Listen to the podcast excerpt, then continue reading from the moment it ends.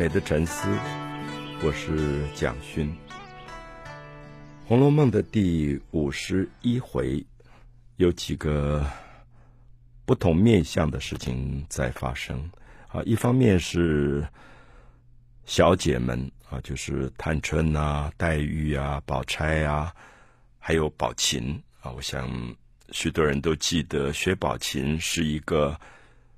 后来才加入到大观园的一个女孩子，可是非常的优秀、漂亮、聪明，诗写的极好。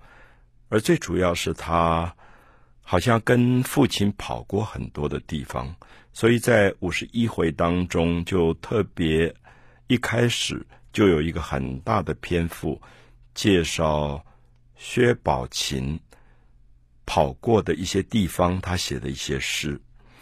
啊、我这样讲的原因，也许一般现代的读者不一定完全了解。就是古代的女孩子，基本上常常是说，呃，大门不出，二门不迈啊，就是她们都是在闺房里的，很少到处跑。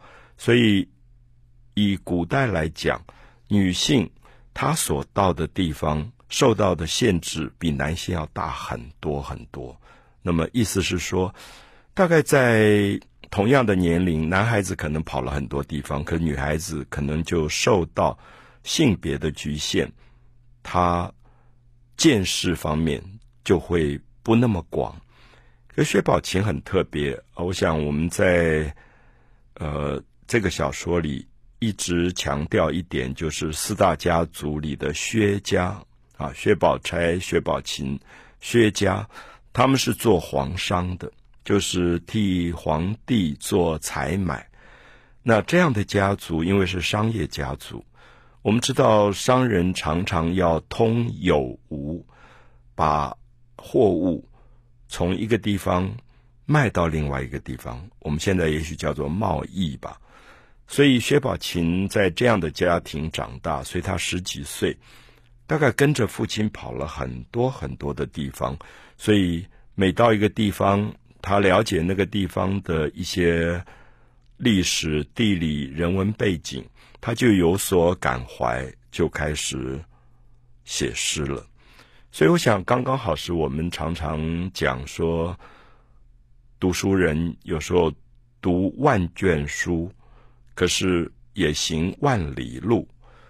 读万卷书可以在书房里读，可是行万里路就必须是旅游。流浪出走，那薛宝琴很特别，就是一个十几岁的女孩子，竟然跑了很多地方，而每到一个地方，她就见识到很多不同的故事，她就为这些故事来写诗。所以在五十一回里，我们如果从她写的十首诗里面来看，她到的地方之广，可能让我们大吃一惊。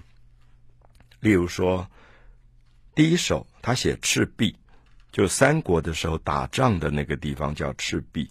他曾经到过赤壁，所以他就有点感怀当年有这么多的呃英雄在这个地方争霸。那第二首诗写到一个地方叫交趾，我想很多朋友知道交趾是一个古代的名称，它其实就是今天的越南。那么越南其实，在秦汉的时候，几乎就成为中国版图里的一部分啊，直接是设郡的。它还不是不只是藩属国，它是直接呃中国领土的一部分。那么在汉朝的时候，马援这个将军就曾经征伐交趾，那么最后。他也在交趾的这个战场上死去，所以薛宝琴就有一个咏怀马援的这个交趾怀古。所以我们看他从几首诗，我们特别重视是他从赤壁到了越南，第三首讲中山，又到了南京，然后我们陆续陆续看下去，我们就会看到第七首、第八首就开始讲到了。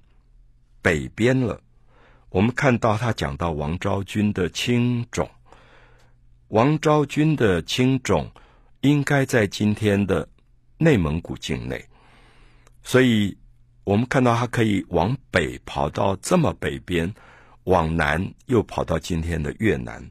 他也写到了杨贵妃去世的马尾坡，在今天的陕西。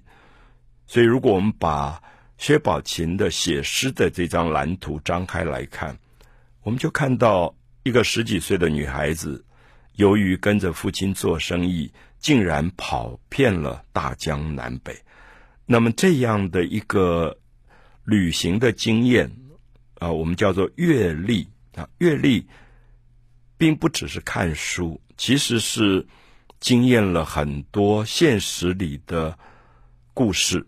所以他就会有不同的胸怀，啊，所以这一点我也特别想要强调，就说，我们常常觉得《红楼梦》里面的十几岁的青少年，好像是躲在家里面都走不出去的，贾宝玉、林黛玉都如此。可是我们不要忘记，像薛宝琴在五十一回里面写的诗，很明显的告诉我们，那个时代的年轻人也有可能。跑到非常非常远，而经历各个不同地方的不同历史。薛宝琴这种大家闺秀，那她的身份是很高的。她写诗，可是到第二段的时候，我们忽然发现作者就开始写另外一个人物，就是贾宝玉身边的贴身的丫头袭人。我讲的层次的丰富是说，《红楼梦》里面这么多的人物，这些人物如果以我们今天讲社会阶级来分，有的是贵妇人，有的是小姐，有的是丫头，有的甚至是做很粗的一般工作的老太婆、老婆子或者车夫这个等级。可是，在《红楼梦》这个小说里，作者用各种方法去编织这些人物，所以我常常会认为《红楼梦》一直被认为是写一个贵族家庭以贵族为主题的小说，可能只说对了其中的一部分。那特别是我在用《金刚经》的围城这个观念，是说《红楼梦》里面写到很多的丫头、老婆子、车夫是非常卑微的人。他们像《金刚经》里面讲的这种飘散的、很微小的、卑微的灰尘一样。可是作者在写完薛宝琴写诗，他一生的重要的经历之外，忽然画风一转，就转到了袭人。那这个转折其实很不容易，所以我们特别看到他在层次上讲究而丰富的写作手法。我说这个层次的不容易，是说薛宝琴在写诗，然后跟林黛玉、探春、薛宝钗在谈他的诗，好好的，忽然怎么会把画风转到袭人身上呢？啊，因为我们看到有一个事件发生，就是袭人的妈妈生病，病重。其实袭人曾经回去看过她。母亲，那这一次说，呃，母亲有点病得重了，所以不知道能不能见女儿最后一面，所以贾府的人当然立刻批准，就是给袭人一个假期，让她可以回家看妈妈。那我们觉得这是一个微不足道的小事，怎么会值得作者大书特书？可是我很希望大家注意一下五十一回里面袭人回家这一段戏的分量，一点都不输给前面所讲的薛宝琴这个小姐。好，袭人要回家了。我刚才说好像是一个小事，可是管家的王熙凤知道了以后，就特别吩咐一个管家叫周瑞，他说：“你去要。”袭人出发以前要来看我一下，好，来看我一下。我们以为是有什么事情要交代，好，的确，王熙凤就交代了。她说：袭人这一次回家，不只是她回家，其实是贾府一个荣国府贵族家庭的一个佣人要回家，所以要体面一点。因为如果袭人穿得很寒酸、破破烂烂，别人不会讲袭人不好，会讲贾府不好。这个贵族家庭出来的佣人怎么是这样打扮的？所以底下的阵仗可能大家听到会吓一跳，啊，就说袭人回去要有两个管家跟着，还要有两个小丫头服侍他。好，我们不要忘记袭人本身就是丫头，可是她要带两个小丫头服侍她，另外派四个有年纪的人跟着车子，好，不能坐车就跟着车子回去。他的车子竟然不只是一辆，是两辆，就是一辆是大车子，袭人跟几个管家媳妇坐，另外还要一辆小车给丫头们坐。我不知道大家听到这里会吓一大跳，就是过去这种贵族家庭，一个丫头回家探望母亲的病，竟然是这样的阵仗啊！我想今天我们很难想象。因为家里如果有一个费用什么要回去探亲，大概没有到这种程度。好，接着王熙凤就叫袭人说：“你出发以前，我要来看，其实是检查，就看他手上拿的手炉啊，手炉就是冬天冷的时候，里面放几块炭，戴在手上，那也有一点装饰的意味。那手炉有的很讲究，王熙凤就检查说这个手炉够不够好。”还有包衣服的包袱够不够好？然后王熙凤仔细检查，说袭人头上戴了几几只金钗，镶了珍珠的这种头钗，很华丽，她觉得不错。那身上穿了桃红白紫缂丝的银鼠袄子，也觉得不错。然后底下是葱绿盘金彩。绣的棉裙，他也觉得不错。可是他看到袭人外面披了一个青缎的褂子，他就觉得这个褂子有点太素了，不好。所以王熙凤立刻决定把她自己的貂皮大衣就交给袭人，说：“穿我这件衣服回去。”好，我特别希望大家看五十一回，不要错过这一段，就是小小的一件事，可作者在讲。荣国府、贾府贵族家庭的许许多多的规矩。袭人回去探望母亲的病啊，刻意被王熙凤叫来，好好的打扮了一番。那同时也交代她说，回到家里，妈妈如果好了就罢了；如果妈妈不好了，那不好了，意思说可能要办丧事。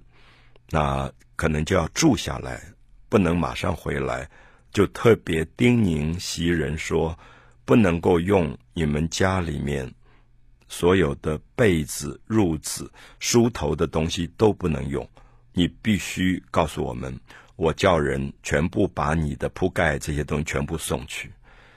所以这些是《红楼梦》非常小的细节，可是你不看到这些细节，不知道当年的贵族。有这么多的讲究，而这些讲究其实当然也是让一个大家族，它其实有点像今天的一个大企业，变成一种品牌。所以这个企业出去的不只是董事长、总经理，包括一个小职员出去，都代表了企业的形象。那袭人就是一个丫头，等于是大企业里面的一个小小的职员，可是他出去。不代表他个人，代表荣国府，啊，所以特别希望大家注意到五十一回中段的呃这个部分。五十一回的后段讲了一个非常有趣的小故事，就是袭人回家了。我们知道袭人是一个非常懂事、稳重，呃，个性特别安定的一个丫头。因为大部分的丫头十几岁都有一点像小女孩，会容易毛毛躁躁，会容易有情绪。那袭人是很稳重的，所以她才被贾母派到贾宝玉的房里来照顾贾宝玉。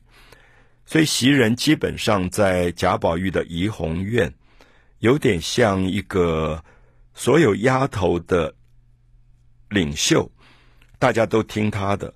可袭人现在回家不在家了，所以就有一点群龙无首。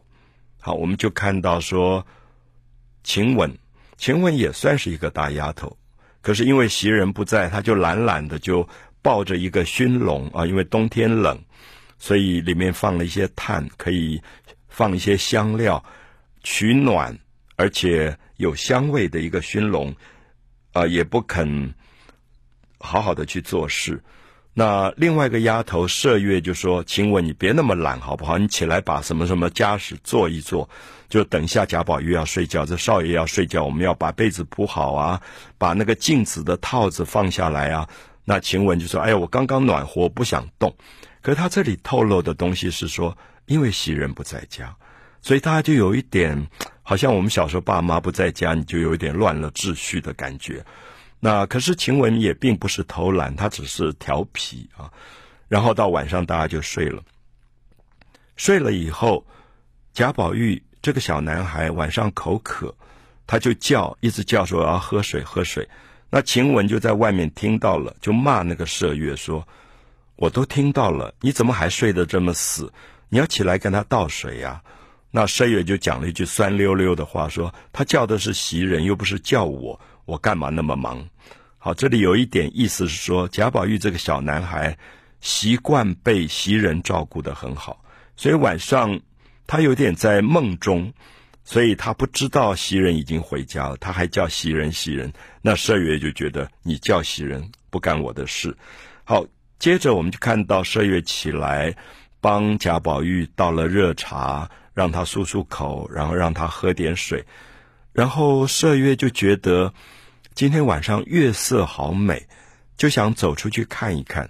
那贾宝玉就特别提醒他说：“下雪天这么冷，你要小心，就把他自己身上披的貂皮的大袄衣服交给麝月，说你披着我的衣服再出去，不要冷到了。”那麝月就披着衣服出去了。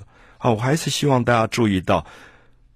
当我们读到五十一回这一段时候，我们不觉得贾宝玉、麝月、晴雯好像是主仆，因为这个小男孩没有把这些丫头当佣人，他觉得他们是一起长大的同年龄的朋友，所以他你不要冷到了，他就把自己的貂皮衣服给他穿了。好，过一会儿，晴雯就跑出去要吓麝月啊。我们做同学的时候常常会这样说：哎，这个人跑出去了，我就跑出去吓唬他一下。结果晴雯因为身体很好，所以她也不加外衣就要跑出去。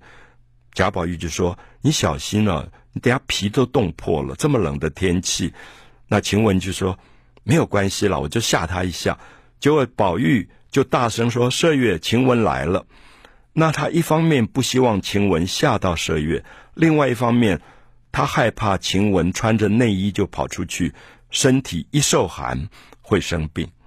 可是。结果晴雯真的生病了。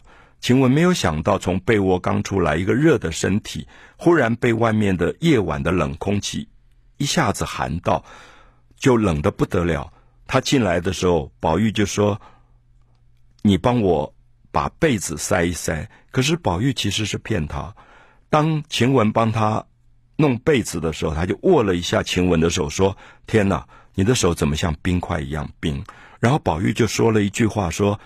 晴雯，赶快钻到我被子里来，好好的暖一下。哦，我常常跟朋友讲到这一段是非常不可思议的，因为我们不要忘记贾宝玉是一个男性的少爷。我想今天绝对不会有一个男性的少爷跟他的佣人、菲佣、下女说：“哎，你钻到我的被子来。”可是我们看到这一段，最惊讶的是《红楼梦》的作者觉得贾宝玉一清如水，没有任何。杂念，他只是觉得晴雯不要被冷到了，赶快钻到我的被子里来捂一下。那么晴雯也就真的钻进去被子里面去啊！我想这些是五十一回非常动人的细节，也希望读者不要忽略。